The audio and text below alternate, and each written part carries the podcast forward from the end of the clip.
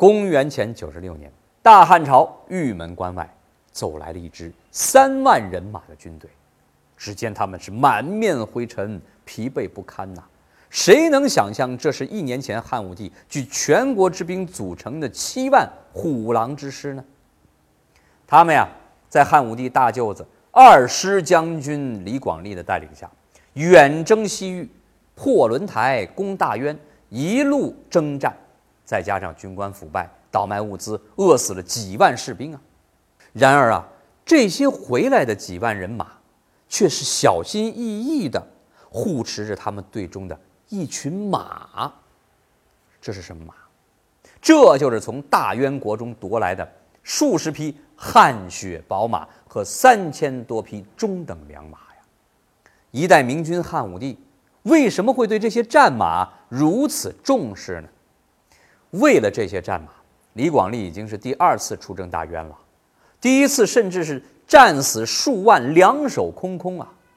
为了这些宝马，后来。贪腐丧失的李广利竟然还被封侯了，同时封侯的还有数十位校尉将军呢。为什么这些马就能够改变这些人的命运呢？因为啊，大汉朝的骑兵太需要改良马种了。马在那个时候是战略物资啊。话说在西周的时候啊，北方那个时候气候呢还是这个湿润温暖的。所以西周的骑兵，你还能见到骑着战象来作战的。可惜呀，气候日渐寒冷，这大象的生活区域呢就一直往南了。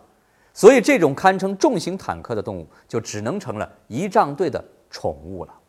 由此呢，马匹在战争当中的作用就逐渐大了起来。战国时期的秦国、赵国、燕国都有非常出色的骑兵部队。不过那个时候啊，因为没有马镫，骑兵想要在马上控制马。是很不容易的一件事情，所以过去我们说骑兵啊，这个砍杀是做不到的，充其量只能把马作为运输工具。所以那个时候呢，只有骑步兵而非骑兵。什么意思呢？就是这些马快速的把士兵运送到某个地方，然后士兵呢下马列阵，或者用弓弩，或者用枪矛啊，这个砍刀来迎敌，进行步战。大汉朝的骑兵作战呢，特别讲究纪律。然而马它又不是天生会守纪律的，尤其是马还有发情期的，那特别是公马，一旦这个这个热血上涌，谁知道会往哪儿跑呢？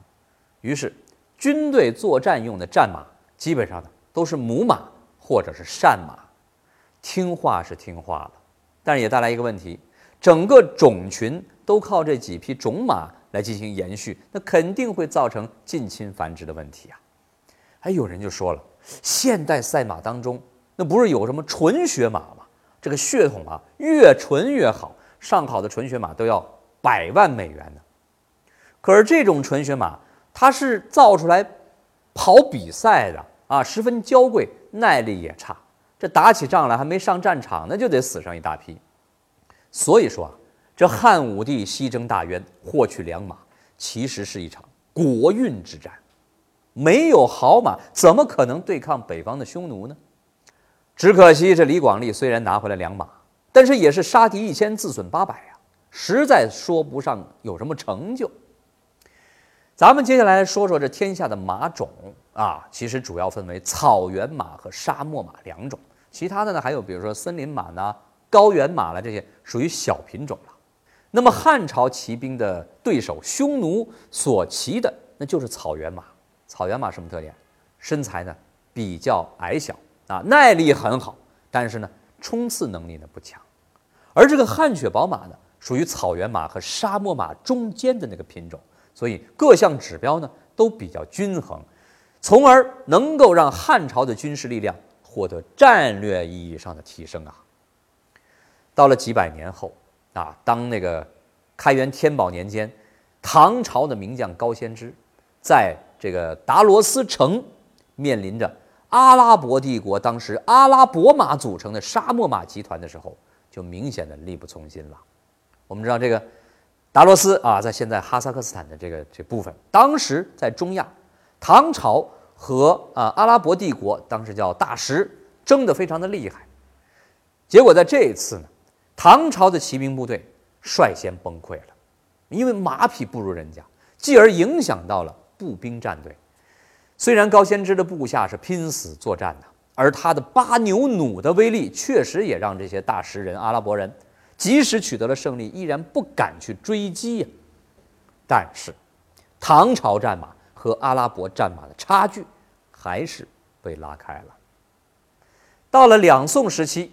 先天不足啊，自个儿连块养马的地方都没有，所以辛弃疾写的《青玉案》啊，“宝马雕车香满路”，那一看指的就是皇家，普通人也就坐个牛车罢了，没有战马，那只能从云贵高原买一些滇马。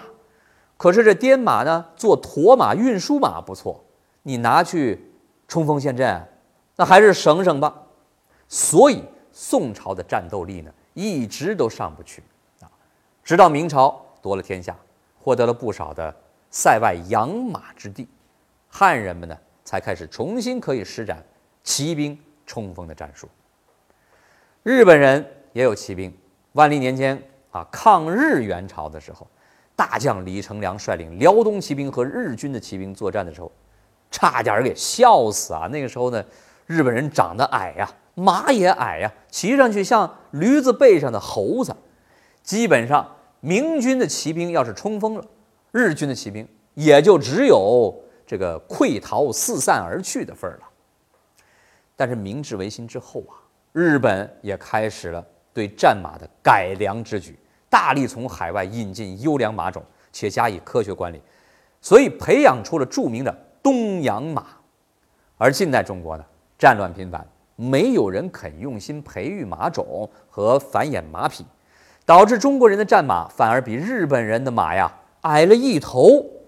话说抗战时期，有一次啊，日本派遣特种部队假扮八路军深入太行山区，这一路上全部是十分顺溜的汉语土语，碰上老乡也还帮人家打扫院子、打水呢，看上去简直就是我们的子弟兵。然而啊，这支日本特种部队最后还是被看出了破绽。什么原因呢？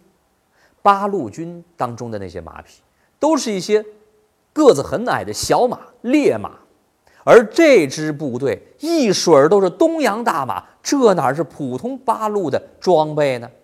哼，这正是啊，细节是魔鬼，装乞丐，你还端着金饭碗，您逗我们呢？哎，有朋友问了，怎么样才能第一时间收听我们的音频节目呢？哎，我在这儿告诉您呐，首先在应用商店中搜索并下载喜马拉雅的 APP，点开 APP 首页上方的搜索框，直接搜索“金波有话说”，就可以找到我们的节目了。同时，您可以关注我们的微信公众号“金波有话说”，最新信息随时送上。